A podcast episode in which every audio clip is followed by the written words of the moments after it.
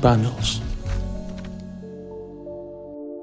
En 1986, Alan Moore y Dave Gibbons verían publicada por parte de DC Comics el primer número de lo que actualmente para muchos sería conocida como la Biblia del cómic, Watchmen, una maxi serie de 12 partes en la cual nos presentarían una especie de universo alternativo donde un grupo de superhéroes, ahora retirados en su mayoría, lidian con el asesinato de un ex compañero e intentan resolverlo antes de que alguien más muera.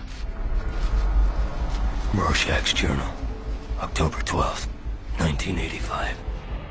Tonight, a comedian died in New York. El cómic, fuertemente inspirado por los temores de la época como las armas nucleares y el miedo de la Guerra Fría, logró convertirse en un clásico instantáneo y obtuvo su mayor distinción cuando la revista Times lo incluyó en su lista de las 100 mejores novelas de toda la historia, siendo esta la única en la lista que estaba contada en el formato de novela gráfica.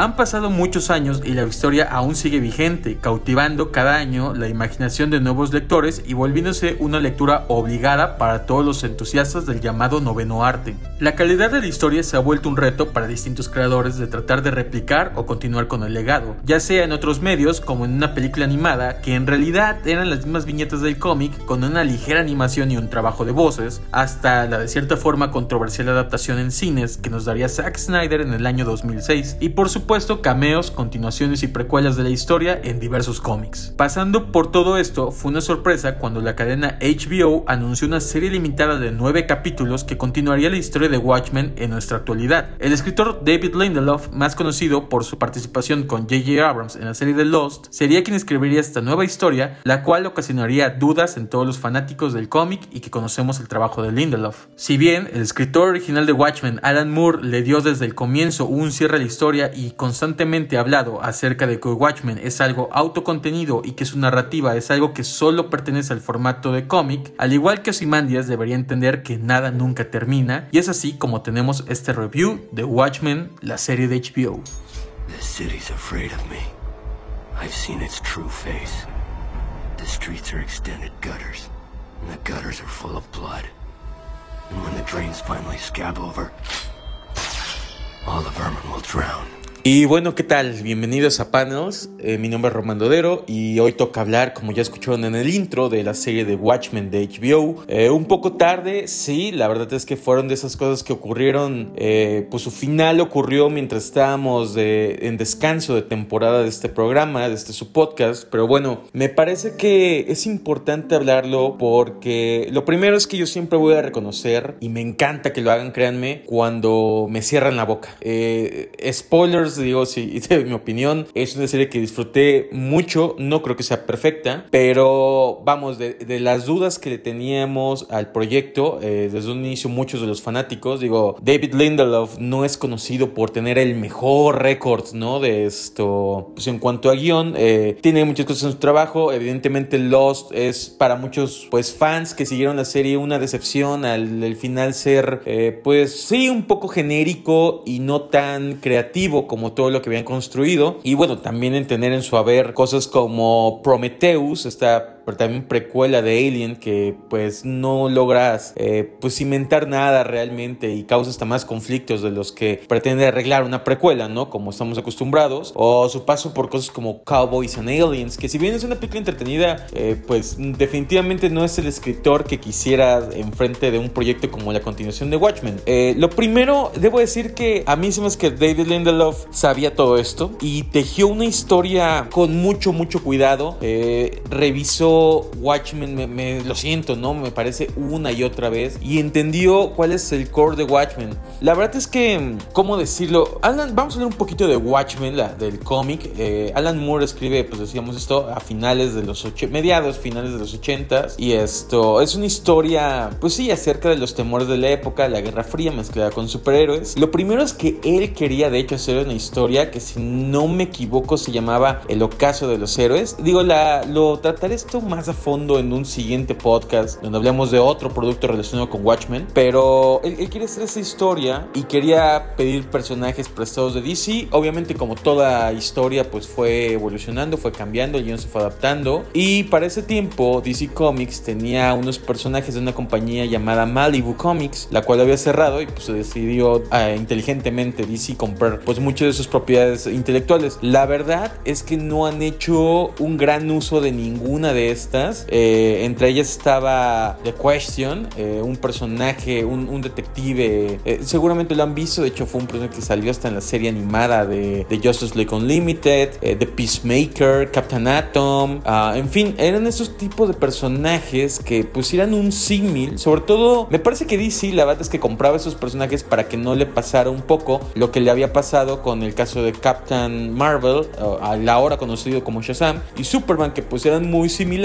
Y la verdad es que pues sí, Shazam perfeccionó muchas de las ideas que traía a la mesa Superman. Entonces pues bueno, eh, Alan Moore vio estos personajes, se le ocurrió utilizarlos, pero pues al ver lo crudo que era la historia y lo complejo que era Watchmen, esto, pues no quería de cierta forma como contaminar a sus nuevas propiedades y le dio carta abierta de, ok, es tu historia, pero ten a personajes, eh, crea tus personajes. Y la verdad es que tampoco le buscó tanto, ¿no? Les digo, son muy similares a los de esos, a, las de esas creaciones de, la casa Malibu Comics, ¿no? Pero bueno, eh, lo que les decía es que ese cómic es extraño porque está muy, está muy fundamentado en los miedos de la época, sobre todo lo que decíamos en el intro, miedo a armas nucleares, miedo a la Guerra Fría, miedo al fin del mundo, ¿no? Pues está todo este concepto del Doomsday Clock, que por cierto, al momento de estar grabando esto, de hecho se adelantó también la hora del Doomsday Clock. Este es un reloj simbólico que representa a cuánto tiempo estamos de la medianoche, la medianoche siendo el fin de la humanidad. Y pues bueno, estamos a, si no me equivoco, a minutos, ¿no? Actualmente. Esto se adelantó 100 segundos, me acuerdo de la nota. Pero bueno, no, no nos queda mucho tiempo y no es muy esperanzador lo, lo que va a suceder en un futuro, ¿no? Eh, entonces e, es una serie que, les digo, si, si lo tratamos como de aterrizar a un sentimiento, si es el miedo, si es la paranoia, esto, por eso funciona tan bien el cómic, ¿no? Es este, aparte está con todo ese estilo como de eh, crimen o, cine noir, ¿no? Novela negra de, detectives con el personaje de Rorschach encabezando. Y a mi parecer David Lindelof se sentó a, a leer la novela una otra vez y entendió exacto que los personajes, les digo, ocuparon retazos de, de, una compañía que ya no era tan popular y los cambiaron. Eh, entendió que los personajes, si bien son entrañables y los queremos mucho, claro que queremos mucho a Night Owl, claro que queremos mucho a The Comedian, a Rorschach, al Doctor Manhattan, Silver Spectre, en fin. Lo que sostiene a Watchmen eran, son los miedos de la época, son los problemas que estamos pasando, ¿no? Esto, eso creo que es lo que hace grande a esta serie de HBO, donde, pues sí, lo principal que estamos, esto, que, a lo que nos estamos enfrentando, pues son ahorita problemas raciales, esto, con este, pues de cierta forma, despertar de la sociedad, a ser un poco más conscientes de cómo, pues sí, cómo nos tratamos unos a los otros como humanos, pues David Lindelof agarra toda esta problemática, esta desigualdad social, este descontento de, de ciertos, este, de ciertos sectores, de ciertas, pues sí, castas o razas, y lo plasma en el universo de Watchmen. Ahora, eh, la, la, historia me, me gusta mucho porque se mueve entre el pasado, el presente y el futuro de, la historia de Watchmen. Más bien, eh, se mueve mucho entre, obviamente estamos en el futuro de Watchmen y también juega mucho con el pasado. Eh, es algo extraño, por, no, no sé si esté relacionado, me, me parece que no, pero también, por ejemplo, Alan Moore dijo que la primera película de superhéroes era un filme, eh, pues mudo, de 1915 que se llama El nacimiento de una nación, The Birth of a Nation, el cual trata acerca de, pues, un conflicto en la guerra civil de Estados Unidos y cómo esto lleva, pues, al asesinato de, de Lincoln, del presidente Lincoln, y al nacimiento del Ku Klux Klan. Alan Moore decía que esos son los primeros superhéroes. Digo, Alan Moore ya hace muchas declaraciones como por yo siento por choquear, ¿no? Y, por alterar a los medios. Y, él no, no, está contento con que DC, eh, pues de cierta forma, no, no, le des los derechos de Watchmen. Él está muy desencantado del mundo del cómic. De hecho, se retiró hace un par de años. Entonces, esto, él decía que, que bueno, que esa película de Ku Klux Klan era la primera película de superhéroes porque, pues bueno, era la, usaban capa, ¿no? Usaban disfraces, escondían su identidad. Y pues sí, la verdad es que él dice, bueno, hay un patrón cuando todos los primeros superhéroes que fueron creados, pues todos son son blancos azules, todos son supremacistas blancos. Insisto, no sé qué tanto lo dice que de verdad lo cree y que tanto por hacer escándalo, pero esas fueron sus declaraciones. Y me pareció muy atinado, o no sé, que dijera esto. Y insisto, no sé si David Lindelof leyó, me parece que fue muy corto el tiempo de producción con estas declaraciones y no sé si estuvieron relacionadas, pero, pero se siente como que, ok, como que David Lindelof entendió el mensaje y dijo, bueno, vamos a tratar ese problema, ¿no? Eh, la problemática racial en Watchmen es muy poco, muy poco tratada. Este, vemos esbozos de, sí, sí, de desigualdad, pero no es algo que la historia se, esté centrada o esté preocupada. Y bueno, la historia nos presenta, ahora sí, un 2019 alternativo en el cual, pues, los sucesos de, de la novela gráfica original ocurren. Eh, ¿Cuáles eran estos? Bueno, estos superhéroes, uno de los rápido, no, no me voy a clavar en toda la historia de Watchmen, espero que ustedes sepan de qué va, siquiera hayan visto la película de Zack Snyder. Entonces, pues bueno, son un grupo de superhéroes en los 80s, eh, ellos ya están retirados por una ley que, que se hizo acerca del no vigilantismo. Y eh, uno de pues un, uno de sus compañeros de este grupo de superhéroes son como una liga de la justicia imagínense no eh, es asesinado. Ojo nada en este mundo no hay superpoderes tal cual. Uno de ellos es asesinado y Rorschach que es como el personaje principal y el detective de, de ese grupo pues está investigando porque él cree que este es un complot para eliminarlos a todos no y pues poco a poco va visitando a los retirados ya superhéroes y a avisarles y a pedirles ayuda. En este universo lo curioso es que pues hay, hay otros dos personas, hay muchos personajes, pero hay dos que son importantes. El primero es uno que se llama Ozymandias, que no es otro que Adrian Bates, que Adrian Bates es una especie, pues yo creo que es el más Batman de, bueno, no sé, hay como tres personajes que son como ciertamente un símil, pero bueno, él es el hombre más inteligente del mundo, eh, tiene una compañía multibillonaria, eh, crea muchos productos y esto, y, y pues bueno, tiene como ciertas habilidades que casi casi parecen sobrehumanas porque está al límite de su capacidad física de, de, cualquier humano, ¿no? Entonces él es el hombre más inteligente del mundo y por otra parte hay un personaje llamado de Doctor Manhattan, el cual pues era un, era un físico eh, que en un experimento queda atrapado y, eh, y, bueno, logra tener como pues poderes, ¿qué les puede decir? Como, pues básicamente de un dios, él puede controlar la materia, destruirla, rearmarla, no, no tanto poderes como super locos como de ya de, del guantelete del infinito de Thanos, ¿no? De manipular la realidad y el tiempo, no, pero por ejemplo sí queda afectado y él te dice que él vive, o por ejemplo para él el tiempo está pasando todo, todo en simultáneo, para él el pasado y el presente y el futuro están en una misma línea, entonces es como luego medio confuso como habla, se entiende muy bien en el cómic y creo que eso es lo que decía Alan Moore, que luego sus obras no son tan, ¿cómo decirlo? Pues, pues, sí, no son tan transferibles al, a otros medios, porque pues sí son complejas, ¿no? Y se apoya mucho de, de las viñetas del cómic. Alan Moore no estaba solo, obviamente estaba con David Gibbons, también excelente artista, genio de la narrativa. Y bueno, eh, básicamente la historia acaba en que sí, todo Rorschach estaba en lo correcto, todo era un complot organizado por Ozymandias, Adrian Bate, uno de sus compañeros de equipo, el cual pues se da cuenta que el mundo se va a acabar, ¿no? Los, los países están, está cada vez más fuerte la tensión entre América y Rusia, este, los países están a punto de, irse a una guerra nuclear y él lo que hace es que decide crearles a un enemigo en común, ¿no? Entonces, pues eso es como lo más sacado de los pelos, pero, pero en el cómic funciona bastante bien. Él hace como una...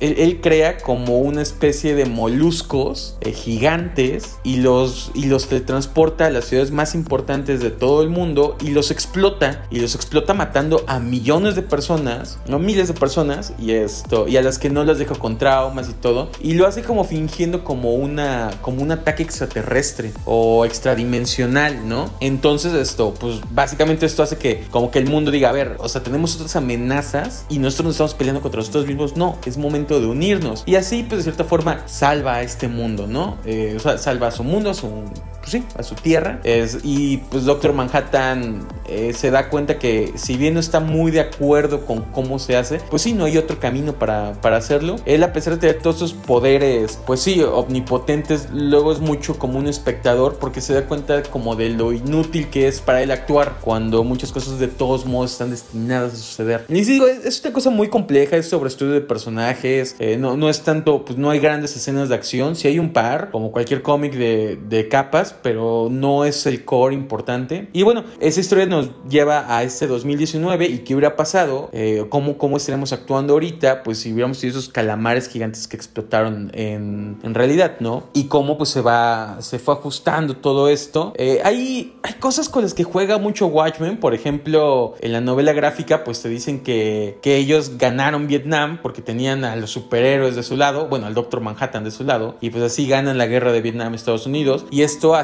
que, que por ejemplo, eh, Ronald Reagan se quede mucho más tiempo en el poder, ¿no? Eh, inclusive, digo, y soy muy malo para la historia de, de, presidentes americanos, pero si mal no recuerdo, con él es el escándalo de Watergate, y sin embargo la, la victoria contra Vietnam pues hace que eso se disminuya y él siga perpetuándose en el poder mucho, mucho más tiempo, ¿no? Cambiando inclusive la, la constitución para reelegirse. Y en este mundo alternativo de que nos presenta la serie de HBO, pues nos enteramos que el presidente aquí, por algún extraño motivo, es el actor Robert Redford, que es como súper liberal, ¿no? Y esto, eh, por ahí, pues se dio cuenta de todos los crímenes eh, racistas de su país y decide, pues de cierta forma, enmendarlos con, con préstamos a los afectados. Pero bueno, ya me estoy clavando mucho como en, en la ambientación de Watchmen, porque créanme que sí es muy denso y son como dos o tres detallitos que si no le estás prestando atención, es muy fácil que se vayan y te ayuden mucho a construir el mundo, ¿no?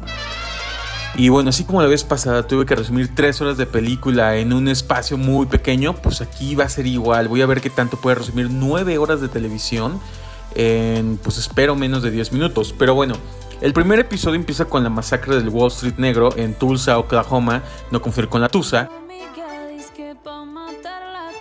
Y bueno, esto fue en el año de 1921. Yo pensé que era algo de la ficción de Watchmen, pero no, resulta que sí fue una, un ataque racista eh, perpetrado por el Ku Klux real, ¿no? Entonces, bueno, eso, eso cimienta muy bien la historia. Y 98 años más tarde de ese suceso, conocemos a Angela Abar, que pues ella es una detective de la policía, pero en este mundo los detectives eh, y los policías en general cubren sus rostros porque hubo una masacre hace un tiempo. Y bueno, ella ella tiene una identidad superheroica conocida como Sister Knight. Y actualmente estos policías se enfrentan a algo conocido como la séptima caballería, que son básicamente un grupo de supremacistas blancos fanáticos de Rorschach, que pues básicamente son el nuevo Ku Klux Klan, ¿no? Entonces ellos andan matando policías, igual que una mas la masacre que les contaba, que fue el 25 de diciembre, donde mataron a muchos, mataron a los oficiales de policías en sus casas y a sus familias. Así fue algo muy fuerte. Angela es de las pocas eh, supervivientes y sobrevivió gracias a Jude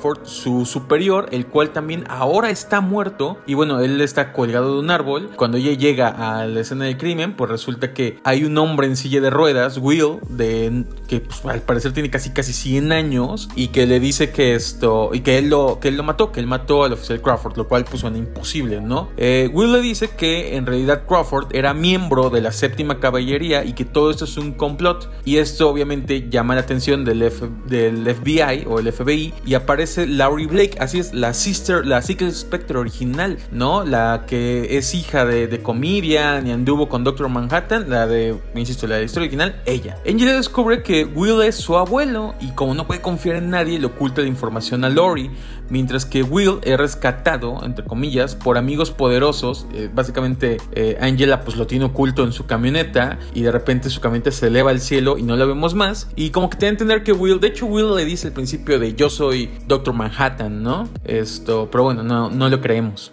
Eh, después aparece otro personaje que sería importante, que se llama Lady True, lo que pues ella dice que es la mujer más inteligente del mundo y está construyendo ahí en Tulsa una edificación llamada el reloj del milenio. Ella es de origen vietnamita y pues ella es quien rescató a Will. Em, bueno, pero para esto, eh, Will antes de, pues, de, ser rescatado le deja unas pastillas a su nieta, las cuales son una droga que se llama nostalgia. Que ojo aquí, eh, nostalgia en el Watchmen original, si no me equivoco, era un perfume. Pero aquí dice que nostalgia son unas pastillas que pues eran como hechas para ti y podías tomarlas y revivir momentos muy bellos de tu pasado. Lo malo es que, y claro, yo lo entendería, eh, pues la gente se empezó a volver como junkie de estos medicamentos porque pues quién quiere vivir en el presente horrible cuando su pasado era increíble, ¿no? Entonces, bueno, la, suspendieron y ahora es una droga prohibida, pero eh, Angela toma las pastillas de, de, su abuelo, se mete una sobredosis básicamente con eso y empieza a revivir sus memorias y en sus memorias descubre que Will es en realidad Hooded Justice, el primer vigilante en el universo de Watchmen, ¿no? Básicamente el Superman de,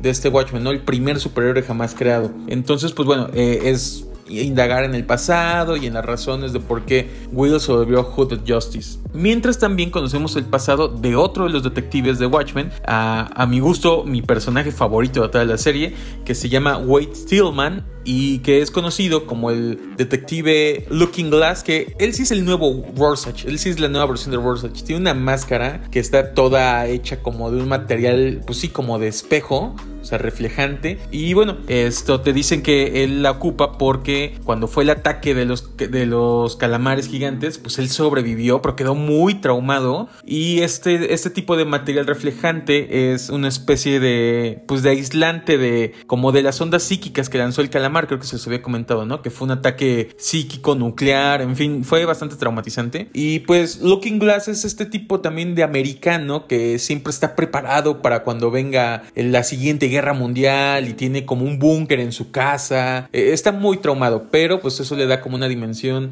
bastante, bastante interesante al personaje. Y bueno, eh, Wade Tildon, o les digo Looking Glass, descubre que la séptima caballería está creando unos, unos pues, portales para teletransportar cosas y pues se queda infiltrado, ¿no? Eh, vemos más también acerca, de, le decía, del pasado de Justice, el cual nos dicen que era un policía de Nueva York que descubrió un plan llamado Cíclope, que consistía, mediante mensajes subliminales, a hipnotizar en los cines a gente afroamericana para que se mataran entre ellos mismos, ¿no? Y bueno, como eran 1940, ya sabes, los hombres decían, ven esos salvajes, se matan hasta entre ellos, eh, bastante, bastante feo. Pero, esto, pero bueno, él por eso se pone una máscara y detiene la fábrica donde realizaban estos mensajes subliminales y ya nos explican que entonces él sí mató al jefe Jude Crawford porque con la tecnología robada del cíclope lo hipnotizó para que él mismo se ahorcara. Entonces, bueno, ya como que se va construyendo el rompecabezas, ¿no? Eh, en Ángela es, tratada por la sobredosis de nostalgia en la clínica de Lady True, la persona que les habíamos dicho, y ella le dice que sabe que el Doctor Manhattan no está en Marte, sino que está en Tusa disfrazado de humano, que otra vez, se acuerdan lo que Willows dijo, que él probablemente era Doctor Manhattan, y bueno, y que la séptima caballera lo quiere matar y quedarse con sus poderes. Es por eso que Lady True está construyendo el reloj de Millennium Tulsa para salvar al mundo, ¿no? Eh, Ángela, al enterarse de esto, corre a casa y ve a su esposo, eh, llega con su esposo, su esposo te dicen durante la serie que tiene una especie de amnesia bastante extraña y bueno, aquí Angela de repente le da un golpe en la cabeza fuertísimo y lo empieza pues a, descalabrar, pero cuando lo descalabra vemos que le quita como un objeto de la frente y entonces su, su esposa empieza a brillar color azul y pues nos enteramos que realmente su marido era Doctor Manhattan disfrazado todo este tiempo. Eh, durante todo este tiempo en la serie, al final de los capítulos se nos muestra, por cierto, que hay un lord en una, en una mansión bastante lujosa que es atendido por, pues que será una maid y un mayordomo, no, sé cómo se traduce maid en, en, este, en español, pero bueno, y estos personajes son curiosos porque son clones y poco a poco nos van como dando información de eso, es, le digo, como, como casi casi eh, escenas post créditos. De hecho, hay una vez que esta escena sí es una escena post créditos. Y pues lo interesante de aquí es que nos enteramos que ese personaje es Adrian Bate, el original Ozymandias, el que hizo el plan de los calamares y todo esto, ¿no? Y él está en Europa, pero ojo, no el país Europa, está en el satélite de Júpiter llamado Europa. Y Doctor Manhattan lo mandó allá para crear vida como recompensa por pues crear el aparato que le daba amnesia. Les digo que es un rompecabezas que se va juntando, eso es lo satisfactorio de esto. Y así ser feliz con Angela. Pero ahora, harto de su paraíso, quiere regresar a la Tierra y le pide ayuda a su hija, que es Lady True. Ahora entendemos por qué, claro, la mujer más inteligente del mundo, pues sí tiene los genes de Osimandias, ¿no? Por eso está lista. Y bueno, que su plan también, al igual que el papá, megalomaniaca, quiere en vez de la séptima caballería quedarse ella con los poderes de Doctor Manhattan porque ella cree que les puede dar mejor uso a estos y bueno, así este pues dominar al mundo, ¿no? Entonces eh, ella manda una nave al satélite Europa y rescata a su papá y lo trae aquí a la Tierra, pues básicamente para restregarle en la cara como de ves, yo te superé, yo soy mejor, porque pues dadillos, ¿no? Como no. Y luego, bueno, lo siguiente es ya como en los últimos capítulos que Manhattan le dice a Angela que él sabe que va a morir, ¿no? Y es capturado por la séptima caballería, pero antes de ser capturado, logra transportar a Lowry y a Bate, a Bate y a Looking Glass a la base de Ozymandias, donde pues, en el Watchmen original lanzó el plan los calamares a su base original. Y durante toda la serie, perdón, ese es un detalle que omití, te dicen que de vez en cuando llueven calamares, ¿no? Como que queda un remanente de esa invasión de otra dimensión. Entonces, eh, pues la gente está muy traumada con eso. Y te da a entender que quien lo. O sea, que todo ese tiempo la lluvia de calamares es artificial y Ozymandias la había estado mandando periódicamente como para recordarle a la humanidad de acuérdense que esto puede volver a pasar, tienen que estar unidos, ¿no? Era todo esto parte de su plan. Sin embargo, cuando son transportados, pues aprovechando que tiene la máquina, Ozymandias manda una lluvia fuertísima, pero hace que los calamares, pues básicamente caigan como proyectiles, destruyendo el reloj del milenio de su hija y aparte, pues matándola en el proceso. Eh, después de, pues ya que salvaron el día, eh, ah, bueno, para esto Doctor Manhattan es destruido, sí lo logran matar, y hay una escena antes de que lo capturen donde Doctor Manhattan está preparando unos waffles, ¿no? Básicamente es muy chistoso, la verdad. Eh, y no sé si hay un chiste racista, pero bueno, está preparando unos waffles y esto y, deja como un huevo intacto, ¿no? Que eso sería importante para después. Ya saben que Doctor Manhattan habla como entre pasado, presente, futuro, porque él está viendo el tiempo, todo el tiempo simultáneo en la misma línea. Bueno, por ejemplo, hay donde está caminando en la alberca, eh, a punto de ser capturado, y le dice a Angela, ¿qué estás haciendo, no? O sea, vámonos, tenemos que correr. Y Doctor Manhattan dice, no, no, no, tienes que verme hacer esto porque es importante para, para el futuro. Entonces, bueno, eh, después de esto, después de que Doctor Manhattan muere, todos nuestros héroes de cierta forma ganaron, Adrian Bate o Simandias es capturado por sus crímenes que cometió en la novela de Watchmen original. Angela conversa con su abuelo Will, el cual le dice que todo este tiempo estuvo trabajando con Manhattan y le da a entender eh, en la conversación que probablemente Manhattan haya dejado sus poderes para que alguien más los tomara, ¿no? Entonces Angela ve el huevo que que no alcanzó a cocinar Doctor Manhattan, lo come y se acerca a la alberca y da una pisada y acaba, ¿no? No nos enteramos si realmente lo logró o si tiene los poderes de Doctor Manhattan o no. Ahí acaba la serie y se queda en suspenso. Y bueno, lo logré en casi, casi 10 minutos, 11 minutos y medio. Eh, si me hubiera ahorrado mis chistes de Tusa y de un par de cosas, lo hubiéramos logrado. Pero bueno, eh, para eso estamos aquí, ¿no? Esa es la historia de Watchmen. Espero que la hayan entendido. Pero ahora sí, Vamos a una pausita y platicamos. Y bueno, ahora sí, como les decía, es un Watchmen, la serie es una historia redonda, eh, como les mencionaba, ¿no? En este mega resumen, eh, casi casi lo rapeo, pero bueno, eh, es una historia que sí, sí va completando el rompecabezas, que eso es lo que yo más le tenía miedo y no me dejan mentir con quienes veía la serie. grandes amigos, ahí saludos a, a Paul Loco y a Pablo, ¿no? Que pues, sí estamos comentándola y era bastante padre. Entonces les comentaba que me da más miedo estar Lady Lindelof en el proyecto, porque bueno, conocemos su trabajo en Lost y sabemos que abre muchas respuestas, eh, muchas preguntas, perdón, y cierra pocas, ¿no? O sea, Lost se quedaron mil preguntas al aire. Entonces yo decía, bueno, con Watchmen, ¿qué van a hacer, no? O sea, eh, es una trama mucho más compleja, creo que un Lost. Eh, y, y sí, empieza a abrir muchas, muchas, muchas interrogantes, pero desde el capítulo 3 desde el capítulo 3, 4, nos empieza a dar respuestas y las empieza cerrando. Y sí vemos como todo es un rompecabezas, les digo, bastante sólido, ¿no? A, mí me cayó la boca de Lindelof, lo hizo muy bien. Sí, él lo dijo, de hecho, y spoiler, bueno, no spoilers, pero adelantándome, no va a haber segunda temporada de Watchmen. Eh, él lo dijo, mi historia estaba planeada para contarse en una temporada. Es esto, ya lo entregué, ya no tengo más. Eh, inclusive le dijo, si HBO quiere continuar la serie con alguien más, adelante, pues tienen mi bendición, pero yo ya, yo ya cumplí mi parte, ¿no? Esta es mi historia. Y me parece muy atinado.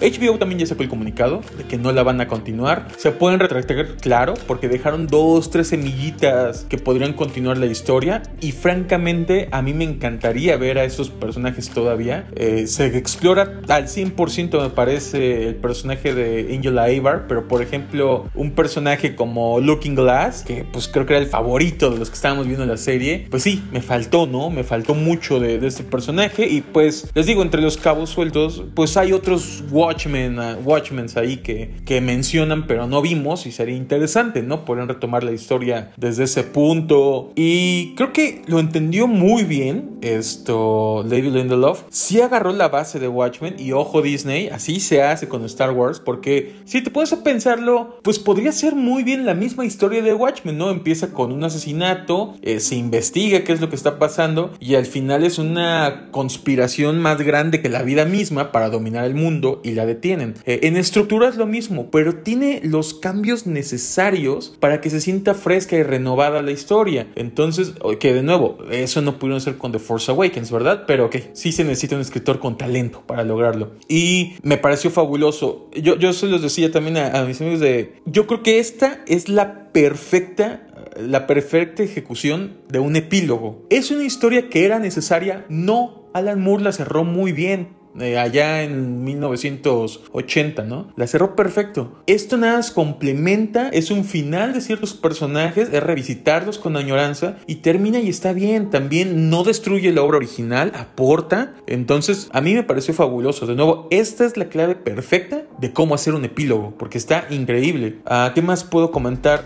Hay tantos easter eggs de la serie eh, que digo mencionarlos se me haría un poco pues bastante largo para la duración de este programa además de pretencioso y que también a mí se me van a escapar varios no eh, tengo mi copia de Watchmen aquí a mi lado de hecho pero, pero bueno tiene mucho tiempo que no la leo y la serie me hizo querer ir a casa de mi mamá traerme la copia de Watchmen y estarla releyendo. La verdad es que sí me, me incentivó a, a agarrar el material original. Creo que eso puede pasar con muchos de los espectadores de la serie. Eh, no sé qué tanto, ahí sí, yo creo que si le voy a ver fallas a esto, sí son un par. No sé qué tanto la serie sea amable o sea atractiva para alguien que no conozca el Watchmen original y, o Watchmen en general. Creo que si viste inclusive la película y te pegas a tu amigo nerdo y te dice, ah, bueno, es que en la película quitaron a los calamares, pero pues esto, ¿no? Eh, y creo que podría entenderlo, ¿no? Cualquier persona. No sé qué tanto, insisto, sea atractivo para alguien que llega uh, virgen al territorio de Watchmen y, y, se encuentra con todo esto, ¿no? Eh, eso podría ser un defecto.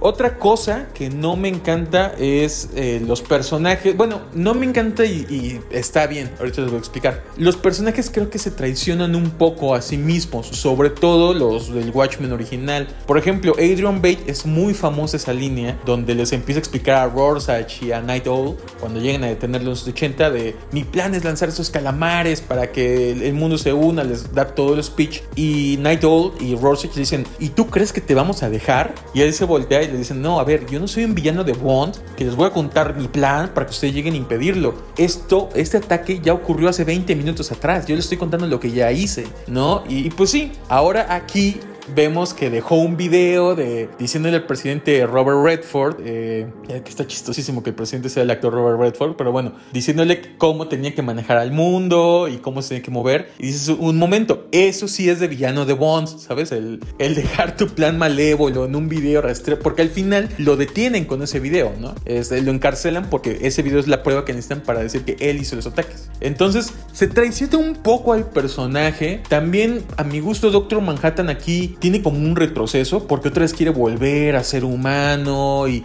tener apnesia y vivir una vida con Angela. Cuando en la serie, pues de hecho, y sí se toma aquí en la serie, ¿no? Que sí lo hizo, que se fue a crear vida a otros mundos, solo que se aburrió y regresó. Lo cual no me hace tanto sentido. Para mí, más bien, él había entendido ya como su papel de yo ya no puedo ser un humano, yo ya solo me queda ser un dios. Y, y es como empezar desde cero y sobre todo él, como tan curioso que era el personaje, que era un explorador de cierta forma, como un ingeniero. No sé, no me hace tanto sentido, pero debo decir, son cambios muy mínimos que, que sin esos cambios no se construye la trama de estos nueve capítulos. Que ojo ahí también detallazo, ¿eh? Watchmen es muy famosa por utilizar en los cómics un lenguaje, pues un lenguaje gráfico, podemos decirlo, que se conoce como nueve viñetas. Eh, esto es partir la hoja de cómics en nueve cuadritos y pues en los nueve cuadritos está utilizando algo eh, tiene muchos, este, tiene muchos usos, ¿no? Eh, esos nueve cuadros nos ayudan, si estás haciendo una escena de acción, a, a, acelerar la que se vea más cinematográfica. ¿Por qué? Porque en vez de, imagínense una escena de Batman golpeando a Superman en un splash page, en un splash, ah, perdón, en un splash page Eso nos ayuda mucho porque imagínense una escena de pelea donde tienes a Batman contra Superman. En una de esas escenas tipo póster que hasta abres la, la hoja y ves así en las dos páginas del cómic a los dos personajes tirándose un puñetazo. Es un muy bonito póster, pero no se siente movimiento. Cuando tú partes tu hoja en nueve viñetas y en cada viñeta vas poniendo que Batman le da un golpe y Superman lo cubre, pero Batman le da una patada, eh, eh, entonces empiezas a ver una acción. No sé, eh, digo, evidentemente e, es como complicado tener esta maestría, pero se dice que en las viñetas, las viñetas de cómics son como fotografías de algo que ya pasó. La acción de los cómics está en esos recuadros en blanco que rodean las viñetas. ¿Por qué? Porque nuestro cerebro eh, ve pasa de una imagen a otra y autocompleta la acción en tu imaginación. Es así como funcionan los cómics. Entonces, por eso se maneja el formato de nueve viñetas. Es bastante conocido y les digo, ayuda para muchas cosas, para exposición, para que sea más dinámico, para que el pacing sea más efectivo. Pero bueno, ya son datos muy, muy técnicos. La verdad, si quieren saber más de esto, les recomiendo que compren el libro de Understanding Comics de Scott McCloud. Eh, es bastante bueno y ahí explica detalladamente esto. Yo nada más estoy dándoles un pequeño esbozo, ¿no? No, no le llego a esos niveles, pero bueno. Entonces, les decía esto porque si se fijan, la serie está compuesta de nueve capítulos, exactamente. Eso no es coincidencia, son nueve capítulos en honor a los nueve cuadros de Watch me parece fabuloso. Eh, hay muchas cosas en la narrativa de la serie que mm, les puedo decir, o sea, nos podemos clavar horas y horas y horas, pero bueno, creo que mis puntos principales serán esos. Ah, un aplauso a la música, está fabulosa también. La sentí como muchas veces pues sí repetitiva, pero me pone en un mood padrísimo. Hay este, hay una versión de, Life on Mars de esto, de, de, David Bowie, pero como sin letra y en pianito, eh, está exquisita. Eh, Pueden también, hay una versión como de Carlos Whisper, súper lenta, está fabulosa. Eh, en fin, hay varios, varios fragmentos de canciones que están increíbles. Y pues bueno, yo creo que vamos cerrando esto. Les digo, pues si le tengo que poner calificación a la serie, yo sí le pongo un 9.5. El otro punto 5 nada más les digo, como esas fallas de los personajes. Esto, ah, bueno, otra falla también sí, los efectos especiales. El Doctor Manhattan se ve espantoso, sobre todo en un capítulo, ¿no? Y media te lo justifican, pero se ve feo. La verdad es que se ve espantoso. Entonces, eh, pues sí, no es perfecta, pero es lo más cerca de la perfección. Y de una vez lo adelanto, de todos los productos de Watchmen, esto es probablemente lo mejor que se haya hecho. También, y nada más aquí rápido ya para acabar y no quiero dejarlo, me duele un poco que esta, esta serie borra un cómic que se llamaba The Minutemen. E, este, esta historia fue una, ¿cómo decirlo? Pues sí, como una intención de DC Comics de hacer precuelas de Watchmen, sacaron todas unas series que se llamaban Before Watchmen. Y bueno, Minutemen, la verdad, la mayoría de esas series son basura. Eh, la de Rorschach es asquerosa, con todo y que tiene a un gran dibujante. Pero bueno, es terrible. Y esto, y bueno, y me, duele porque la única historia que yo considero muy rescatable, muy sobresaliente por el resto, era la de los Minutemen, escrita y dibujada por Darwin Cook, que en paz descanse, no, nos dejó hace un par de años. Era un artista increíble con un estilo caricaturesco padrísimo. Me encantaba, eh, me encanta ese cómic. Eh, Minutemen es increíble. Aquí lo borran un poco. Eh, es muy infantil el bueno, me duele porque ya no es canon. De por sí, qué es canon y qué no es canon en el universo de Watchmen es bastante extraño, pero pues nada más quería notar eso, ¿no? y sobre todo para que vayan y busquen Minutemen. Es una muy buena historia. La verdad es que estoy seguro que hay cosas que se, que se contrarrestan. También me dieron ganas de volverla a leer. Ojalá y, pues de cierta forma ya hay un espacio de, de volver a meter la historia. Y bueno, como hay muchos detalles, esto vemos cameos hasta de objetos inclusive, ¿no? Está el libro de Under the Hood que escribió el original Night Owl. Eh, ¿Qué otros cameos hay por ahí? Ah, digo, estoy tratando de pensar en unos que se me vengan a la mente, pero la verdad es que es, fabulosa la serie en cuanto a referencias y detallitos, ¿no? No sé, a cada rato hay como escenas de calamares, eh, hay una hay una representación del smiley que tiene el comediante, esto, hay una referencia muy clara a Night Owl. En fin, muchas cosas que se pueden sacar de esto. La verdad es que eh, me alegra que le hayan cerrado una temporada, a pesar de que sí me gustaría, sí me dio curiosidad ver más de su universo. Pero bueno, eh, les digo, fabulosa la serie. Y pues sin más, vamos cerrando. Eh, les comentaba del soundtrack, ¿no? Que está fabuloso. Pueden escucharlo en Spotify, donde también pueden escuchar este podcast, porque ahora Panels, Panels Podcast está en Spotify. Entonces corran a buscarlo. Mi Instagram es Dodero1138. Si eh, 1138 con número. Si están buscando el podcast en otro lado, en el link de mi bio, ahí les va a aparecer para que vengan a escuchar el podcast aquí. Pásenselo a sus amigos, pásenselo a quien crean que le puede gustar este programa. Y bueno, me despido. Muchísimas gracias por acompañarme en otro podcast más. Y les adelanto, vamos a hacer otra. Esta no es la única vez que vamos a estar hablando de Watchmen en la temporada. Eh, dentro de un par de programas más, nos vamos a ir a la otra continuación de ahora en parte de los cómics, Doomsday Clock, que se está publicando ahorita en México. Entonces, esperen ese podcast. Eh, yo creo que primero vamos a hacer un par de episodios de otras cosas y ya retomaremos Watchmen también para que no sea tan repetitivo. Pero bueno, esperen ese podcast y pues sin más, mi nombre fue Romando Dero. Fue un placer estar hablando de cómics, y esas cosas nerdas con ustedes y nos vemos la siguiente semana.